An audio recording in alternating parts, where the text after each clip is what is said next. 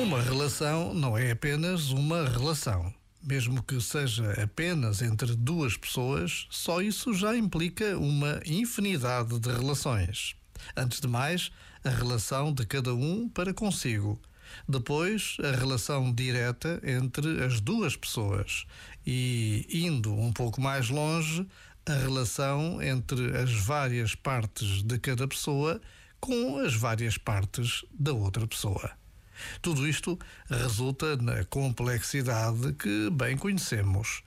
Não é de admirar que, no que toca às relações, precisemos mesmo de procurar ajuda e treinar intensivamente. Já agora, vale a pena pensar nisto. Este momento está disponível em podcast no site e na app.